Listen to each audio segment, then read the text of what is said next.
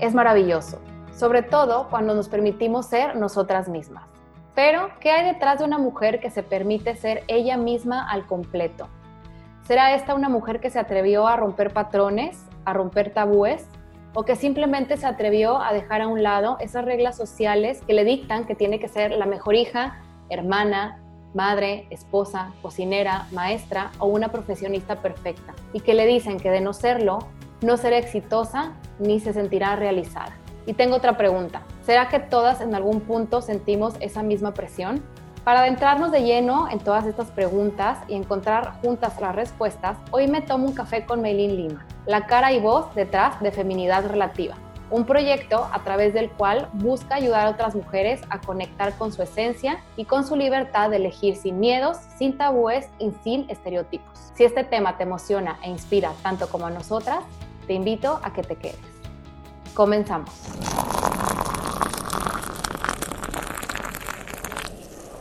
Hola, ¿qué tal? Bienvenido una semana más a este podcast Entre Letras y un Café. Estoy muy contenta en este viernes porque iniciamos un nuevo mes. Así es, llegamos a mayo.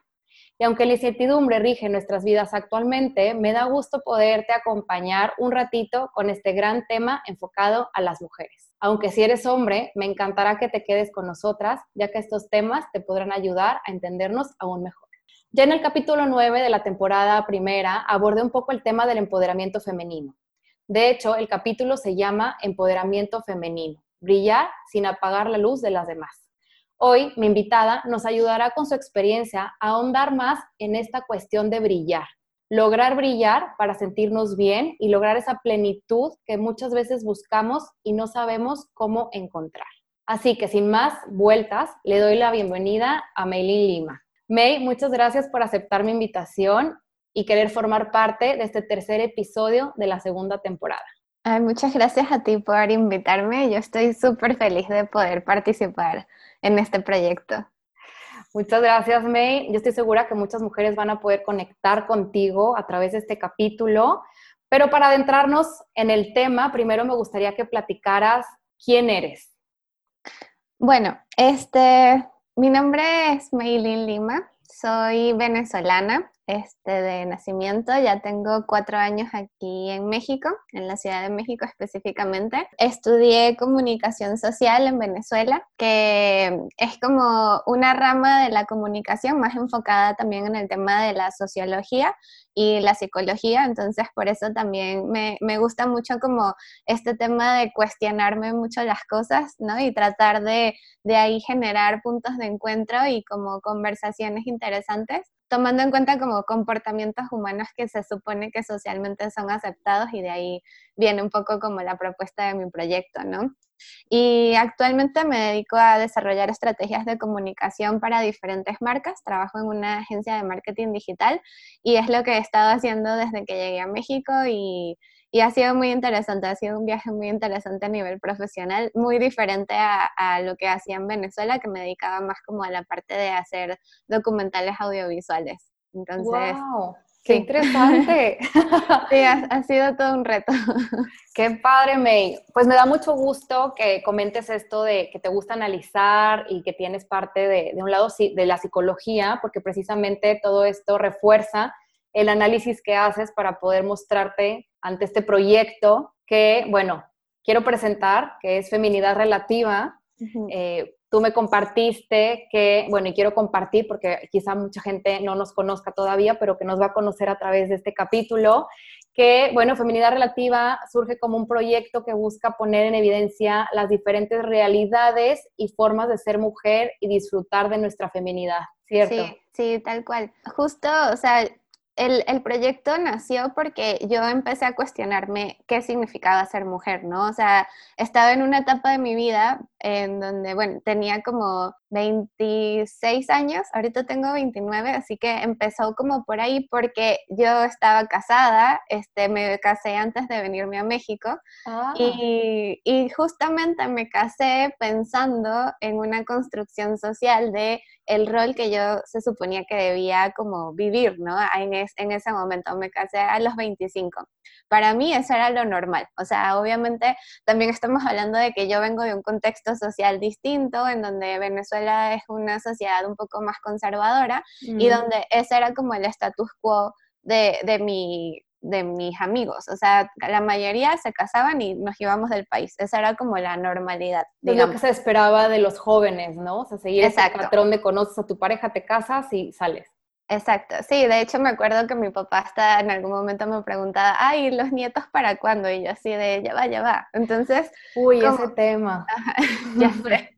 Este, y justo yo empecé como a, a, preguntarme, o sea, realmente esto, primero, ¿es esto lo que yo quiero? Y segundo, ¿por qué? O sea, como, ¿por qué quiero realmente que esto sea como el, panorama de vida que quiero vivir a mis veintitantos años, ¿no? Y de ahí empezó como todo este cuestionamiento de, bueno, o sea, me empecé como a hacer un, análisis mental de, ajá, esto, esto, es lo que está pasando conmigo, pero ¿por qué? ¿Y por qué? ¿Y por qué? Y empecé a hacerme esas preguntas y empecé a darme cuenta de que estaba viviendo más como respondiendo a unos parámetros sociales de que de cómo debía ser una mujer de mi edad, de tal nacionalidad, que lo que yo realmente quería hacer. Entonces, eh, dije, pues seguramente hay muchas mujeres que están como en este mismo punto, cuestionándose cosas, o quizás no lo están haciendo, pero qué tal que abro la conversación. Claro. Y me empecé a, como profundizar y me di cuenta de que ya habían varios proyectos que justamente estaban como abordando estos temas, pero yo soy muy creyente de que mientras más seamos hablando de lo mismo, no es que somos competencia, sino que justamente estamos como tocando a diferentes personas, cada quien desde su punto desde su trinchera, ¿no? Como claro. Entonces, de ahí tal cual, o sea, ese fue como el punto de partida de este proyecto. ¡Wow! Me encanta. Sí, sí me, resulta muy interesante porque, bueno, estando casada, como enfrentarte a esa, pues esa realidad tuya de, empezar a cuestionarte ya estando casada.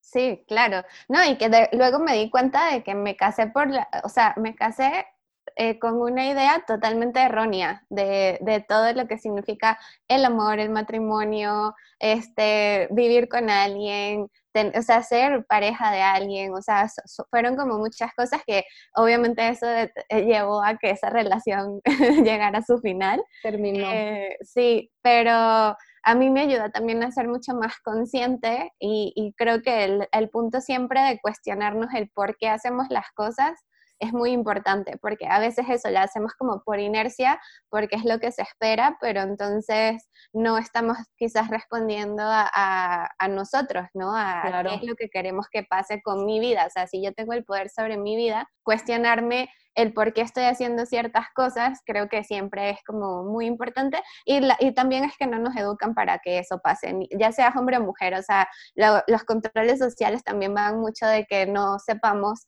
cuestionar porque pues es la forma de control.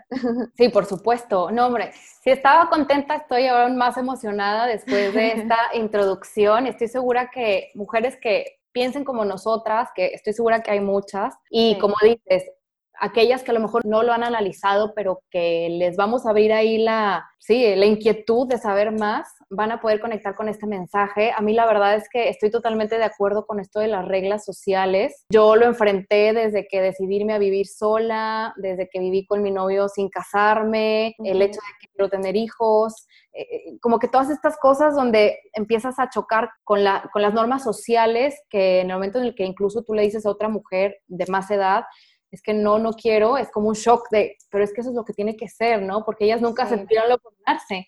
Y si se cuestionaban, pues como quiera, y es como, pues ya estoy muy grande, ya para qué, para qué le muevo, ¿no? Sí, tal cual. O sea, yo, yo lo veo con mujeres de mi familia, o sea, por ejemplo, con mi abuela, que la amo y la adoro, pero, eh, o sea, mis abuelos tienen la relación más tóxica que te puedas imaginar en la vida, ¿no? Y mi abuela nunca, o sea, de hecho sí, se separó en algún momento de él, pero volvieron a estar juntos y ya nunca más, este, como que decidió hacer un camino diferente, o sea, porque obviamente, o sea, de hecho, cuando ella se separó de mi abuelo, la familia de mi abuelo dejó de hablarle por mucho tiempo, o sea, eran como cosas que no te dabas ni siquiera la oportunidad de preguntarte porque no había una ventaja que tenemos hoy en día, a pesar de que seguimos teniendo muchos como muchos problemas y obviamente mucha violencia, tenemos este, o sea, estamos un, un pasito más allá de las generaciones anteriores. Sí, por supuesto. Ya nos cuestionamos, ya no nos quedamos calladas, o al menos estamos intentando que nuestra voz se escuche para poder cambiar. ¿no? Eh, May, entonces me gustaría que nos platicaras también, bueno, de ya sabemos un poquito de tu historia, pero entonces tú, ¿qué temas son los que más abordas dentro de Feminidad Relativa? El proyecto se ha vuelto, o sea, ha tenido también como varias fases, ¿no? Al principio era eh, principalmente cuestionar el concepto de feminidad y, lo, lo, que empezó a pasar es que invité a muchas mujeres a que colaboraran conmigo y expresaran su concepto de feminidad de diferentes maneras, o sea, era algo muy libre, muy de que podía ser a través de una ilustración, de un texto, de, no sé, eh, un video, una imagen, eh, una foto, este, y, y, comencé como a hacer, así fue que empezó la comunidad a crecer también, porque se volvió algo muy colaborativo, porque pues al final ese era el objetivo en ese momento, ¿no? Demostrar que habían diferentes formas de ser mujer y que cada una de nosotras tenía una manera diferente de, abordar el hecho de, de ser femenina y qué significaba ser femenina.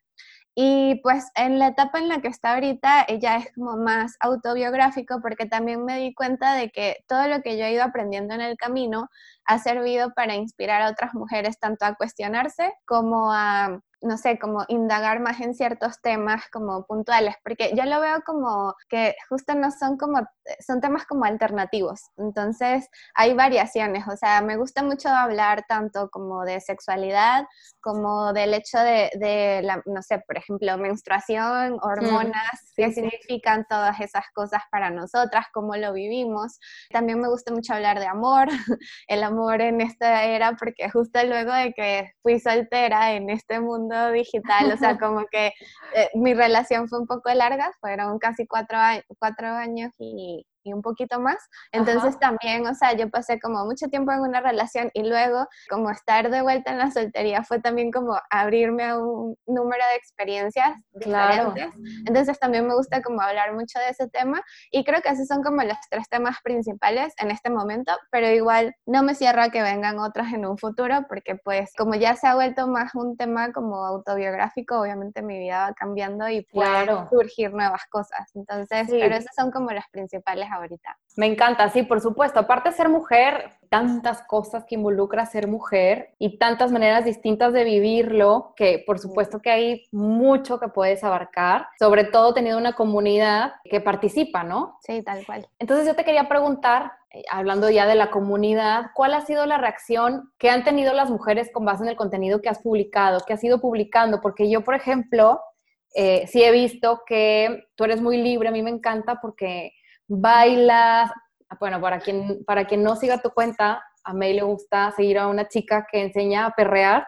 Ah, pues baila reggaetón. Y, y, vi que después de esas historias, tú hiciste un comentario que me llamó mucho la atención y que te quería preguntar porque obviamente mostrarse en redes sociales también impone y también obviamente te, te expone, ¿no? Sí. Y me acuerdo que pusiste un comentario que decía, bueno, pues a quien no le, no le guste, digo, no así con estas palabras obviamente, pero pues a quien no le guste, pues con todo gusto puede dejar de seguir la cuenta, ¿no? Al final todos somos libres. Entonces yo te quería preguntar, ¿cómo te has enfrentado a comentarios? No sé si alguna vez te han hecho comentarios negativos, ¿cómo los enfrentas? ¿Cómo te sientes tú? Pues He, recibido comentarios negativos, no tanto, o sea, la verdad, la, la, comunidad que se ha creado en este proyecto yo siento que es muy empática y conectamos súper bien porque justo tenemos inquietudes similares, ¿no? Entonces, cuando yo me pongo a investigar sobre X tema y ya voy y empiezo a hablar sobre eso o mostrarme haciendo esas cosas como de, bueno, pues descubrí ahorita en la cuarentena, o sea, siempre me ha gustado mucho bailar,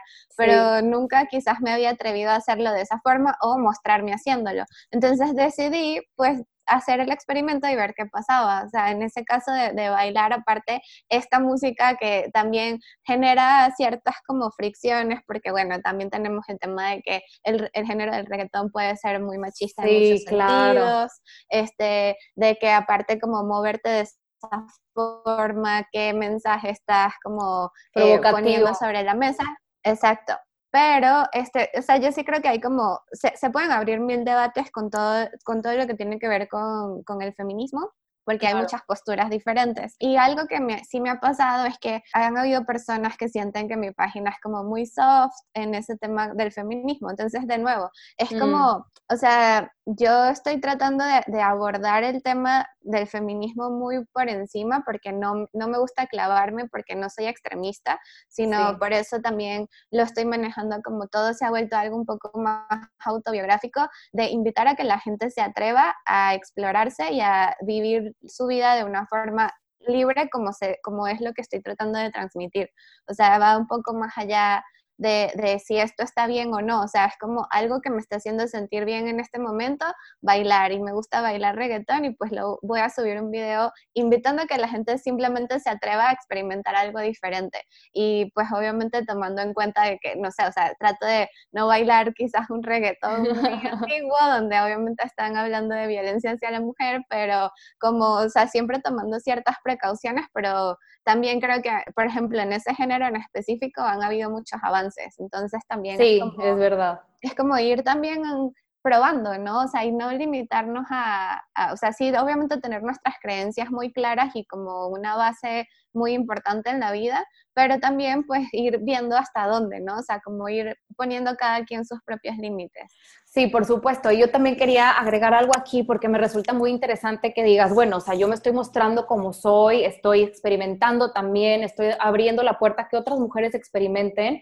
Y el otro día yo escuchaba una frase muy interesante que decía, si una mujer o cualquier persona se muestra como una persona de mente abierta y dice, sí, yo soy muy abierta, yo acepto cualquier opinión, bla, bla, pero en cuanto ves que algo choca contigo, lo juzgas como quiera, o sea, en cualquier momento en el que empieces a juzgar, eso ya no te hace de mente abierta. Entonces, me da gusto que tu comunidad esté en el mismo canal porque eso hace que todos se abran a el cambio de opinión. A lo mejor hoy opinas que el reggaetón te gusta y te gusta enseñarte bailando, pero quizá mañana ya no quieras y cambiar de opinión también está bien. Entonces es como esta apertura de, un todo, de me muestro como soy, indago en los temas hasta donde yo quiero, trato de conectar desde mi trinchera, pero siempre desde el respeto y siempre desde la apertura de que todo mundo pueda opinar, desde el respeto y participar. ¿No? Exacto. Sí, es que justo algo, o sea, a mí me quedó súper grabado cuando estudié que hubo una clase en la que hablábamos mucho de la libertad de expresión, porque la libertad de expresión, si no la sabes manejar, es muy ambigua. Pero entonces, el punto de la libertad de expresión es que no es que todo el mundo puede salir a decir lo que quiera, o sea, sí, pero siempre teniendo en cuenta de que lo que tú hagas no daña a otro. Entonces, ahí es como ese delgado margen entre yo puedo obviamente ser libre de expresarme sin que eso eh, amerite violencia hacia alguien más. Por supuesto. Entonces creo que viviendo bajo esa regla es como mucho más fácil socializar entre todos y tener una convivencia más empática y más eh, inclusiva, de hecho. Por supuesto, por supuesto. Y de hecho esto se enlaza con la otra cuestión que quería retomar contigo, que es, ¿tú por qué crees, May, que, por ejemplo, en tu comunidad, me dices, la mayoría comparten tu ideología, la manera en la que tú te expresas, eh, quieren crecer contigo o quieren experimentar por su cuenta, etcétera. ¿Tú por qué crees que hay mujeres que rechazan la libertad de otras mujeres? ¿Tú crees que a lo mejor es porque no se atreven, por incertidumbre, por miedo? ¿Por qué? Yo creo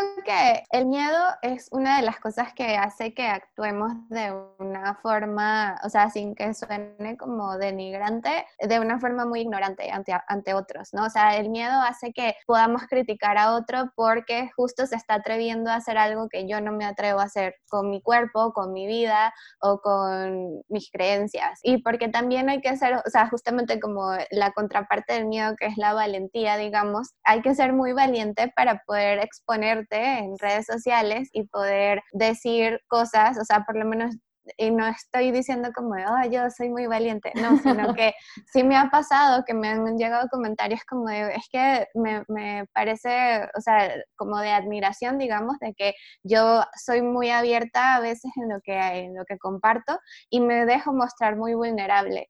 Y creo mm. que eso lo hago también porque creo que la vulnerabilidad es de las fortalezas más grandes que tenemos y que es algo que no está del todo como normalmente social, eh, socialmente normal, sino que te, te, enseñan a que te tragues tus emociones y, y, es un tema con el que yo he estado luchando mucho porque el año pasado yo sufrí mucha ansiedad y depresión por justamente todo el tema de mi separación, fue un año muy, muy duro eh, y fue un año en el que aprendí a mostrarme vulnerable, en el que aprendí a que pedir ayuda está bien, en el que aprendí a ser súper empática con la gente, porque yo, o sea, realicé acciones que yo juzgaba antes de hacerlas, ¿no? Entonces, cuando haces eso, o sea, cuando er, eres una persona que juzga o que justamente rechaza la libertad de otras mujeres de hacer cosas y luego te ves tú en esa situación. Sí, claro. ¿no? que es como ese dicho de cuando escupes para arriba te cae encima, ¿no? Tal cual.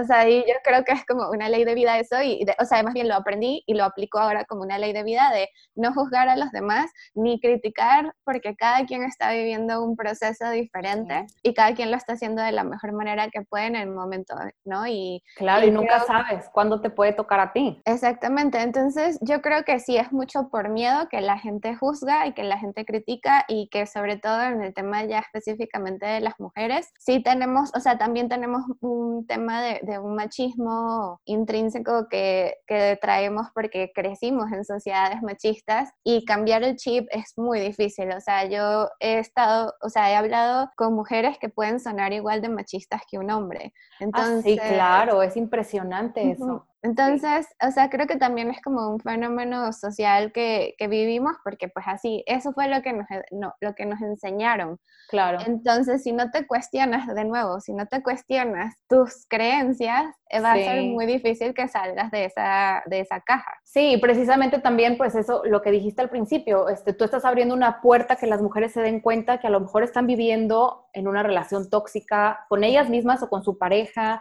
o que a lo mejor podrían cambiar la manera en la que se relacionan y los roles dentro de una pareja, porque yo lo veo en parejas más grandes, que la mujer le sirve al hombre o la mujer no opina o la mujer no dice por porque pues hay que miedo o, o, no, ¿para qué? Si así se ha llevado la relación siempre, ¿no? Entonces, esto que tú mencionas de la vulnerabilidad a mí me parece maravilloso porque yo también creo que he aprendido a, oye, pues tengo miedo, tengo miedo, tengo, quiero llorar, lloro, eh, quiero decir que, que, estoy frustrada o triste o enojada o el comunicarlo lo normaliza y eso ayuda a que otras mujeres vean que no hay ningún problema de mostrarse, pues no fuertes. O sea, y eso no, yo creo que es mucho más fuerte, desde mi punto de vista, creo que también una mujer es fuerte al, al afrontarse a, su, a sus emociones y, y, y, transmitirlas. O sea, no es fácil también porque no queremos mostrarnos por lo mismo de la sociedad como un, una mujer débil, ¿no? Porque nos han dicho Exacto. que somos débiles, pero pues en realidad no. Exacto, sí, sí, es que es, es, o sea, son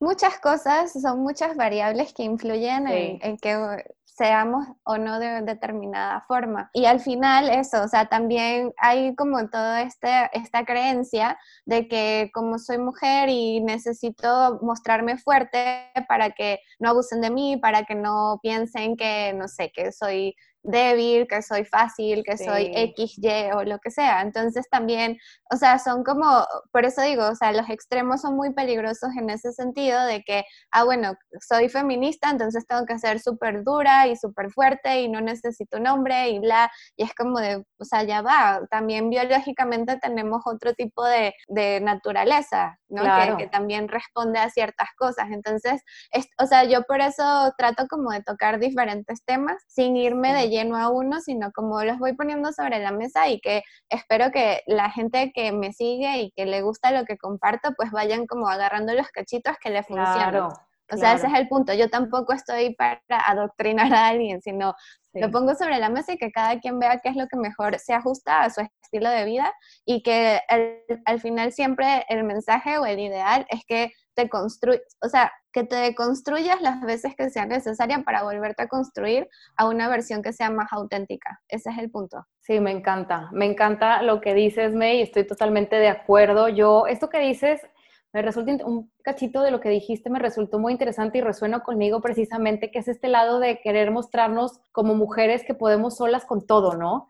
Eh, yo recuerdo cuando recién me independicé de mis papás, yo me costó mucho a mí como mujer integrarme a una vida en pareja porque yo siempre respondía lo mismo, de que no, no me ayudes, yo puedo sola. No, no quiero, no, yo pago, yo sola, yo sola, yo puedo. Y, y, después analicé de dónde venía esto. O sea, en mi casa, yo no, yo no pensaba así de mi casa, porque ahora sí, y es este que no quiero que sientan que yo soy débil, entonces yo tengo que poder con todo y tengo que demostrar. Y ahora digo, qué tontería, o sea, no por dejar que mi pareja me pague algo o me trate bien o me ayude a abrir el tarro que no puedo abrir, significa que yo soy más débil o más tonta o más, no sé, ¿no?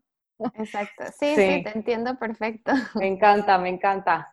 Me, ¿Y tú cuál crees que ha sido tu mayor reto en este proyecto? Yo creo que el mayor reto ha sido justo atreverme a hablar de estos temas porque pues como también empezó como un proyecto muy chiquito, o sea, tampoco es tan grande ahorita, pero empezó siendo como muy íntimo y muchas de las que me siguen o me conocen o, o sea, que me conocen desde hace tiempo o me conocen recientemente o igual mi familia, ¿no? Entonces, justo como lo que te comentaba antes, que vengo de una sociedad que es un poco más conservadora, como que me ha tocado, o sea, sobre todo el año pasado me tocó mucho como de alguna forma enfrentarme a ellos, mm. de decir, pues esta es la versión de mí con la que yo me siento cómoda y con la que yo me siento yo y quiero hablar de esto porque pues me provoca, o sea, es un proyecto que me encanta, que lo hago con todo el corazón, que me prende el alma y me hace sentir viva y me hace y me encanta conectar con otras mujeres que están como en este mismo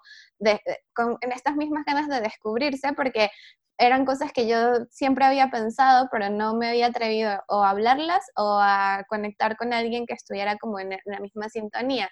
Entonces, hablar de estos temas para mí ha sido, o sea, súper difícil como de, de primero de yo cuestionarme mis propias creencias y atreverme a hablarlo y aparte que lo escuche mi familia sí, este, claro. y que me pregunten luego así como de, ¿hiciste eso? ¿Y pero por qué hablas de esas cosas? Y no sé qué. Y, y o sea, hubo un día que me acuerdo una nota de voz que tuve que mandarle a mi mamá de, mamá, o sea, tengo 29 años. tú estás en Venezuela y ya estoy en México. Perdóname, pero no puedo, de, o sea, ya yo no voy a estar haciendo las cosas que a ustedes les parezca o no les parezca bien, sobre todo porque, bueno, lo que te comentaba de mi separación, o sea, habían cosas que yo compartía como de intimidad post relación, y, y, luego, o sea, me, me, decían cosas como de qué va a pensar la familia de tu ex y no sé qué, y así de, pues no sé qué van a pensar y la verdad tampoco me importa, con, todo el respeto, pero pues no me importa porque ya yo estoy haciendo mi vida en otro nivel y, y, quiero compartir estas cosas porque justamente el hecho de que ustedes me estén cuestionando esto hace que muchas mujeres nos tengamos que sentir reprimidas o tengamos o rechazadas. exacto, o rechazadas y pues yo quiero ponerlo sobre la mesa para que otras mujeres se den cuenta de que no están solas, de que estamos en un estamos en una comunidad y cuando te sientes parte de algo más grande, eso también te da como fortaleza para vivir tus propias batallas. Sí, estoy totalmente de acuerdo. Y yo creo que también tiene que ver con esta idea que tienen nuestras familias, ¿no? Por ejemplo, yo me tardé en comunicarle a mi, a mi familia, yo soy hija única, y yo me tardé en decirles que tenía un podcast, ah, porque muy en el fondo, sí es esa parte de, pues van a descubrir partes de mí que a lo mejor ni siquiera conocían.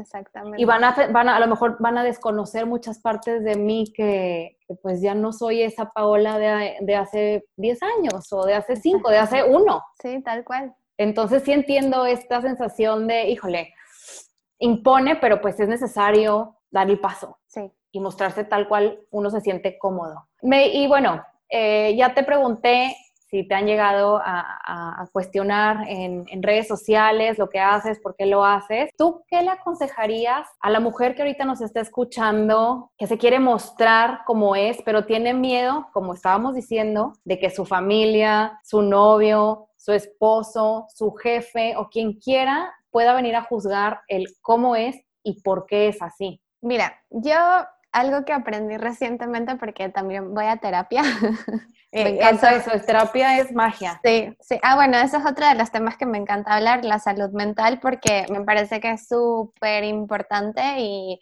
a pesar de que las mujeres estamos más abiertas a, ir a terapia y a, recibir ayuda que los hombres, este, sí también hay muchas que no lo hacen, ¿no? Y yo creo que es vital porque aunque no lo creamos, todos tenemos issues. No, claro, y si les carva, salen y salen. Ajá, exacto. Entonces, algo que aprendí recientemente en terapia es como que un mensaje es ser astuta hay que aprender a ser astutas. Entonces, sí, o sea, yo estoy muy a favor de que cada quien se muestre como es, o sea, de que seamos nuestra versión más auténtica posible, pero siempre siendo astutas, entendiendo las circunstancias en las que vivimos. Y, eso es algo que a mí me, o sea, como que me cayó el 20 cuando mi terapeuta me lo dijo, porque yo siempre he sido también muy rebelde en, muchos casos y sobre todo he tenido como siempre problemas con la autoridad y descubrí que viene por daddy issues etcétera.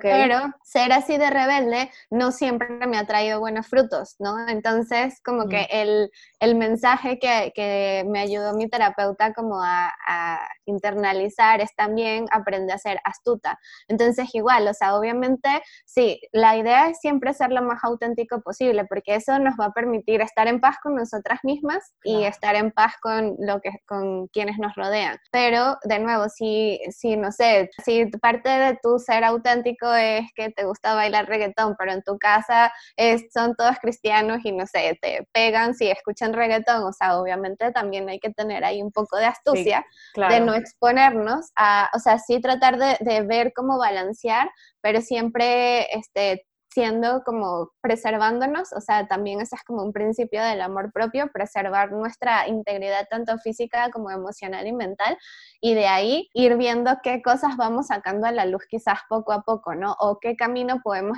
este, llevar en nuestra vida para poder lograr ser esa versión auténtica de nosotras mismas. De hecho, me parece interesante porque si estuviéramos siempre, o sea, si no fuéramos astutas, estaríamos como dicen, con la espada desenvainada, peleando con todo mundo por querer, por querer imponer cómo somos y que todo el mundo sepa cómo somos y que nadie piense lo contrario. Yo, por ejemplo, de más chica, sí recuerdo como esta sensación de siempre querer eh, demostrar quién soy. Y al final causa muchos conflictos, porque al final hay gente que no entiende cómo eres y no va a entender y no, no, con, no comulga con tus maneras de pensar. Y, por ejemplo, yo me tocó esta historia, siempre la cuento porque es lo, como el ejemplo más fácil que tengo, que una vez en una reunión con amigos de mis papás, todas las señoras me empezaron a preguntar, ¿y los hijos? ¿Y, cuándo te casas? Y chalala, ¿no? Y yo llego a un punto, o sea, ya llevaba como un lapso de muchas reuniones donde me preguntaban lo mismo y yo una vez le dije a mi mamá, mamá, la próxima vez que me pregunten voy a ser completamente cruda con mi respuesta y lo siento, pero yo ya me cansé y trato de contestar de manera polite, o sea, hacerlo más amable, pero ya. Y lo que hice fue, obviamente, no siendo grosera, pero lo que hice cuando me preguntaron otra vez fue voltear y decir, la respuesta que ustedes quieren, pues no es la que ustedes quieren escuchar, o sea, la que van a obtener no es la que quieren escuchar, entonces ya no me pregunten, porque yo voy a tomar mis propias decisiones, les guste o no. Y ustedes ya vivieron su vida como han querido y tienen que respetar cómo la quiero vivir yo. Obviamente se quedaron heladas, petrificadas, y ya no me volvieron a preguntar, pero ni modo, o sea, llega un punto en el que también, pues así como ellos quieren imponer, también hay que respetar, también hay que, siento que también en este proceso de ser mujeres y de ser nosotras mismas también, no educar, como dices, no adoctrinar a nadie, pero sí también como que sembrar un granito, una semillita, que les haga un poco clic de, de, oye, es que tenemos derecho a pensar diferente. Y al contrario, tendríamos que apoyarnos como mujeres y respetarnos. Sí, totalmente. Y, y no solamente de, o sea, yo veo mucho también el tema de sembrar esa semilla no solo para las generaciones que ya están adultas, o bueno, más adultas que nosotras, este, sino para las que vienen, ¿sí? Y, y por eso yo también me, me, o sea, he tratado de, de ver que mi misión con este proyecto va más allá de lo que yo expongo, o sea, de lo, o sea, por eso también como que no me, no me aferro a pelear con nadie, porque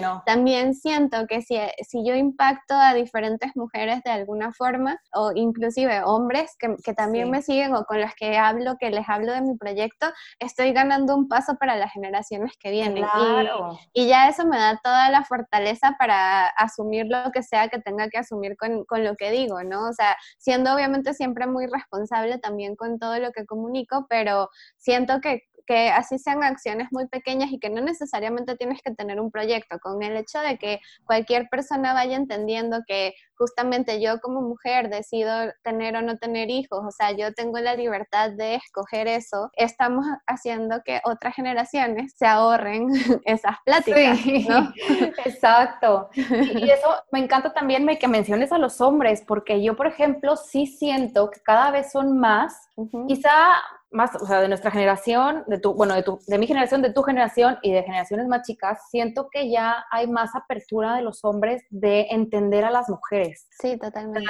De, querer escuchar, por ejemplo, yo lo veo con mi, con mi novio, conforme hemos, hemos pasado la relación, o sea, llevamos seis años juntos, pero a cómo empezamos, a cómo estamos ahorita, somos personas diferentes en el sentido de que hemos aprendido a escuchar nuestras emociones, interesarnos por cómo hemos crecido nuestros intereses, o sea, como que sumarnos, ¿no? No, no separarnos, sino hacer equipo. Exacto. Y siento que esto que tú abordas en feminidad relativa también invita a los hombres, por eso al principio del podcast mencionaba que si eres hombre y nos estás escuchando, me encanta porque eso te va a ayudar también a ti a apreciar esta, esta diferencia entre una mujer y otra. O sea, que no es cierto de que, ay, todas las mujeres son iguales. Al igual que nosotras como mujeres no podemos decir, todos los hombres son iguales.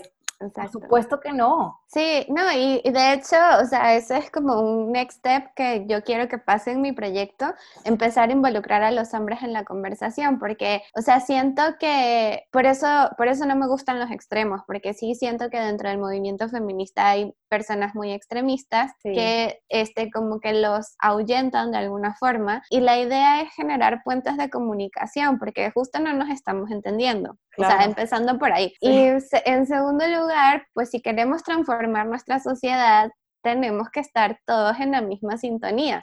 No podemos nosotras solas transformar la sociedad en donde vivimos todos, porque al final pues justamente somos parte de, de, algo más grande. Y que a ellos también les cuesta mucho como eh, ahorita entender también qué es, qué es correcto y qué no, cómo me relaciono con una mujer, o sea, cómo las apoyo. Y de nuevo, también hay unos que se, o sea, porque me ha pasado, que se ponen como esta fachada de que son súper progres, pero cuando ya estás como, y sobre todo me pasa como en relaciones amorosas, que ahí es donde yo siempre tengo como issues, Ajá. ya llega un punto en el que también empieza a salir el machismo, o sea, sin querer, sin que lo tengan ni siquiera consciente.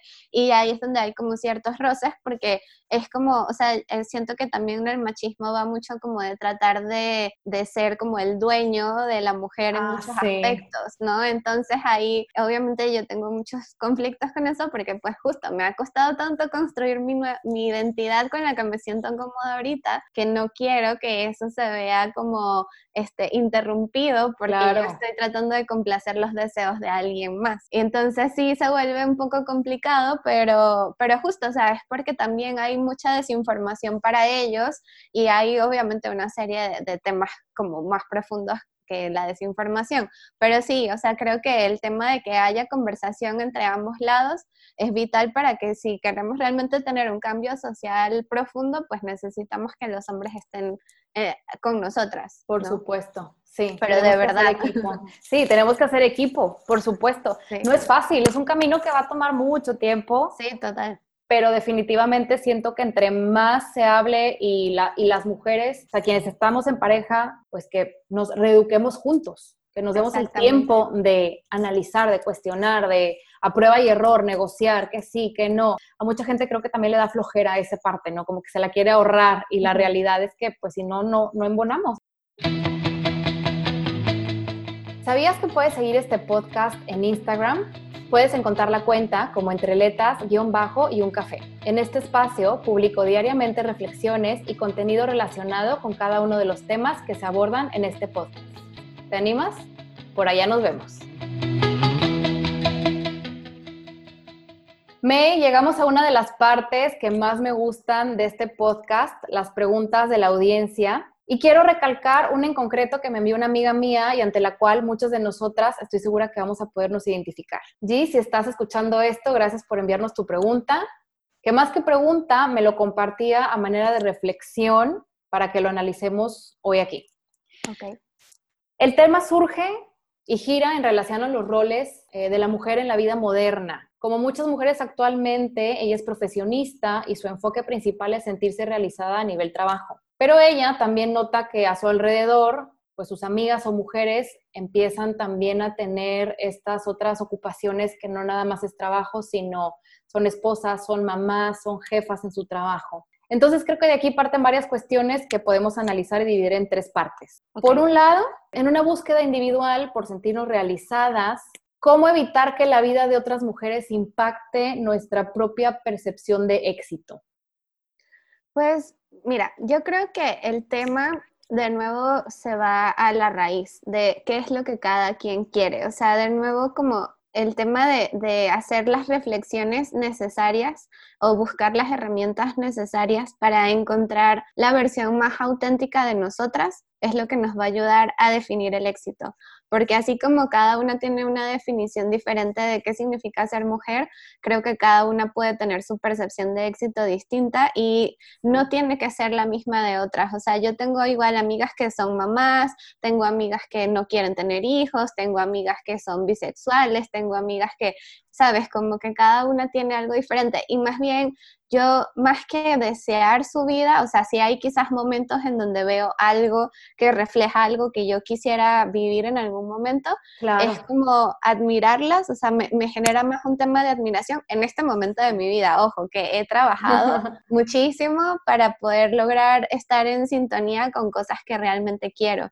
Y bajo esta como deconstrucción que tuve y que me volví a construir, fue que yo pude también como empezar a trazar metas que fuesen más este, en sintonía con cosas que yo quiero vivir en mi vida. Entonces eso es lo que para mí define el éxito, ¿no? Cumplir estas metas que me puse de que, ah, pues yo quiero cumplir ABC porque eso es lo que yo siento que quiero vivir. Y, y eso hace que no me compare con otras. Sí, yo creo que más que, o sea, la comparación creo que sí es, como dices, a manera de inspiración para tú lograr tus metas es maravillosa, pero en cuanto empiezas en el conflicto de ella es mejor, ella tiene más, ella es más reconocida, ella, espérame, porque yo sí creo que todas somos capaces de llegar a donde queremos. Exacto. Entonces no hay por qué envidiar, simplemente hay que ponernos en acción. Sí, totalmente. Aparte, bajo las circunstancias que estamos viviendo ahorita, todo está cambiando. O sea, y, y, yo siento que es, es parte de, de, un proceso que nos está tocando vivir como humanidad, en donde también hay que empezar a cuestionarnos mucho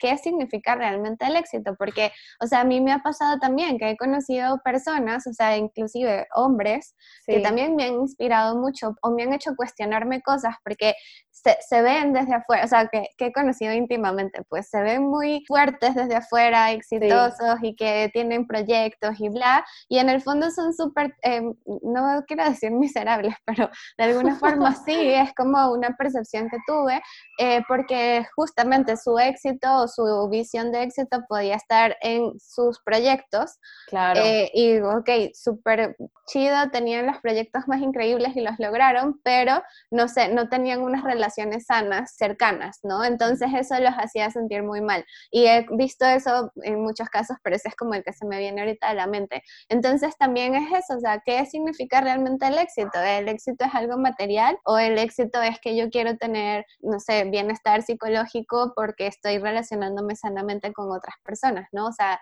hay como muchas variables y muchas opciones, pero de nuevo, o sea, creo que tiene que ver más con algo que venga desde, o sea, yo creo que lo que encienda tu alma, eso, eso es, por ahí va. Sí, por ahí, claro. Como dices tú, por ejemplo, a ti este proyecto de feminidad relativa te mueve, te emociona, te inspira. A mí, por ejemplo, el podcast también, o sea, me emociona, le meto muchas horas, o sea, como que cada quien tiene que agarrarse a lo que le emociona. Y bien dices, Exacto. ahorita que está pasando todo esto de la cuarentena.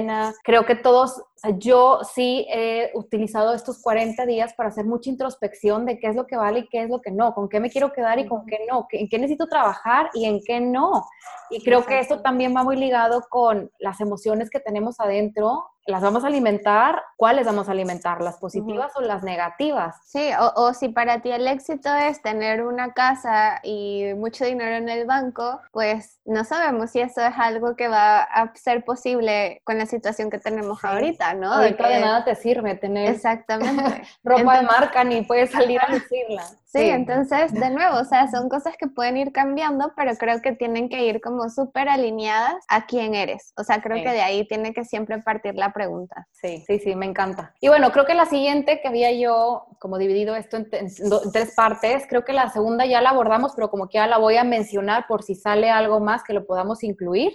Okay. Eh, bueno, la sociedad muchas veces etiqueta como egoístas aquellas mujeres que deciden, como decíamos, solo enfocarse a trabajo o solo a los hijos o solo a la pareja. ¿Cómo crees tú, May, que una mujer podría trabajar en no sentir culpa al decidir todo esto? O sea, la culpa, la mujer siento que siempre es como ese dilema, ¿no? De se siente culpable por todo. Sí. Sí, es que, bueno, eso en algún momento también lo estudié como muchos arquetipos de mujeres y de posturas que, que, asumimos. Y también muchas veces vivimos como muy en el tema de la víctima, ¿no? De que todo esto me pasa a mí y entonces yo soy la víctima y me manejo por ese lado porque es algo que también aprendimos mucho de ver a nuestras mamás o abuelas repetir, ¿no? Como era, era como algo muy, un arquetipo muy real de una mujer. Pero, o sea, yo creo que el tema y, lo digo con el tema de la culpa, porque justamente sí, es algo que hemos visto y que hemos vivido durante muchísimo tiempo. Pero de nuevo, o sea, yo creo que siempre la pregunta tiene que partir realmente qué es lo que tú quieres vivir. O sea, yo también creo como muchos eh, temas espirituales y hay muchas cosas que a mí me han ayudado como a complementar ideas. Por ejemplo, la astrología a mí me fascina. A mí también me, me gusta, sí. Me encanta, no como un tema predictivo, sino como una herramienta de autoconocimiento, ¿no? O sea, cuando empiezas como a ver qué características tienes y te hacen match, dices, ah, pues claro, sí, yo reacciono por ABC porque esto es parte de mí. Y de hecho, o sea, yo eh, me he cuestionado mucho, por ejemplo, el tema de si quiero o no tener hijos. Sí. Y, por ejemplo, astrológicamente hablando, eh, cuando me han leído mi carta, sí me han dicho, sí, a ti se te daría muy bien porque soy cáncer, mi luna está en cáncer, entonces soy súper maternal, aunque no lo demuestro tanto, pero sí soy como muy emotiva, muy maternal, muy de, del hogar y de crear hogar y así. Entonces, este, igual yo me he puesto esa pregunta, pero no es algo que, que me haga sentir culpa, por ejemplo, si lo tengo o no lo tengo, porque he estado como muy clara de que, por ejemplo, en este momento de mi vida, no es algo que quiero. Entonces, si pasa, o sea, ya el futuro cada vez es más incierto de qué vaya a pasar, entonces prefiero no ponerme demasiado ansiosa por... No adelantarte. exacto, qué voy a vivir luego, sino como tratar de desmenuzar qué estoy viviendo ahorita y que sea siempre algo que me haga sentir paz, ¿no? Que me haga sentir paz conmigo y pues si tengo que explicárselo a la gente, pues ni modo, ¿no? Ya me toca.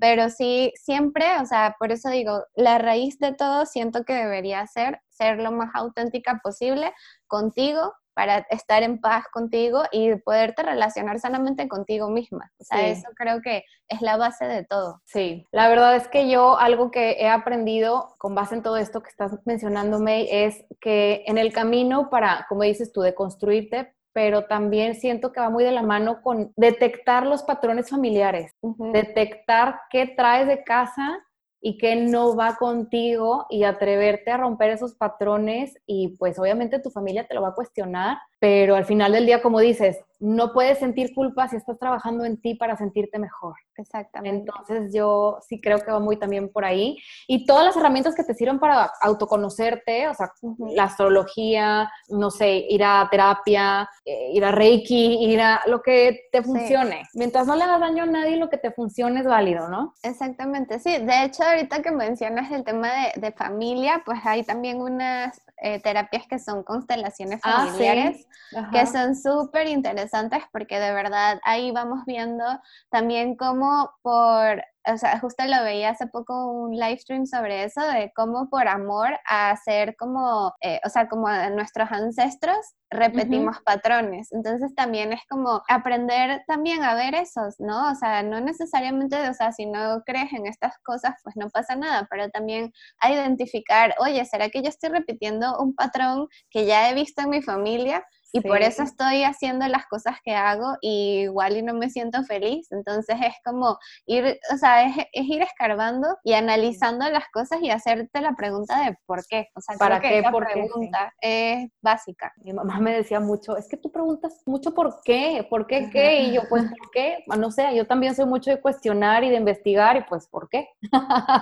Sí, Bueno, y la última pregunta, que igual ya va un poquito de la mano con todo, pero me, me, encanta esta, este lado del cuestionamiento, que es, bueno, como una mujer más joven, o sea, por ejemplo, nosotras, obviamente chavas más chicas, ¿cómo aconsejarías tú que le comunicaran a su, cómo lo viviste tú, por ejemplo, que que me dices que pues tu abuela piensa diferente, por ejemplo, mis abuelas ya fallecieron, eh, no me tocó a mí vivir esto, este lado de adultez con mis abuelas como para conocer, a ver cómo vivían este tema de familia, este tema de pareja, de hijos, etcétera. Pero tú, ¿cómo crees, May, que sería conveniente abordar estos temas con la familia, con las mujeres más grandes que obviamente se rigen bajo normas y reglas que ya para nosotras son muchas o la mayoría eh, obsoletas? O sea, ¿cómo hacer que empaticen con nosotras? O simplemente es darle por su lado y respetarlo y pues que cada quien viva su normalidad y su estilo de vida como quiera. Mira, yo he escuchado también muchas personas que, no sé, odian cuando llega diciembre porque las reuniones familiares son ese tema de que te preguntan A, B, C, D y bla, ¿no? Y te cuestionan y te critican, etcétera. Y pues yo, porque mi familia está lejos, pero me ha pasado cuando he ido a visitarlos, de que obviamente hay preguntas que hacen sobre mi estilo de vida o que me lo hacen de forma virtual. Pero o sea, yo creo que también nosotras, o sea, lo que a mí me ha funcionado para que me entendieran, tuve que así enfrentarme con ellos en algunos momentos, o sea, digo ellos porque también mi papá y así, ¿no? Claro. Pero en el caso específico de mi familia de, mujeres, que aparte, pues mi familia por parte de mi mamá, eh, este, básicamente es un matriarcado, a pesar de que mi abuelo es todavía una figura muy importante, nos hemos, eh, somos puras mujeres casi, ¿no? Entonces ha sido como mucho de este lado femenino y que justamente les ha costado entender dónde estoy yo parada ahorita y por qué tengo las creencias que tengo. Y mm. lo que he tratado mucho es de hablarles desde, primero desde el amor, empatizando también con el hecho de que ellas no, no entienden mi estilo de vida o lo que yo comparto porque vienen de otra estructura, ¿no? O sea, vienen, vienen de, de una vida mucho más limitada en cuanto a hablar libremente de ciertos temas y por eso es como hace tanto ruido. Entonces he tratado de comunicarme de diferentes maneras, o sea, creo que cada quien tendría que probar de qué forma lograr comunicarse con ellas, porque sí, o sea, partir obviamente de la empatía, de entender que ellas vienen de una realidad diferente y tratar, pero tratando siempre de nuevo de mantener nuestra autenticidad lo más intacta posible.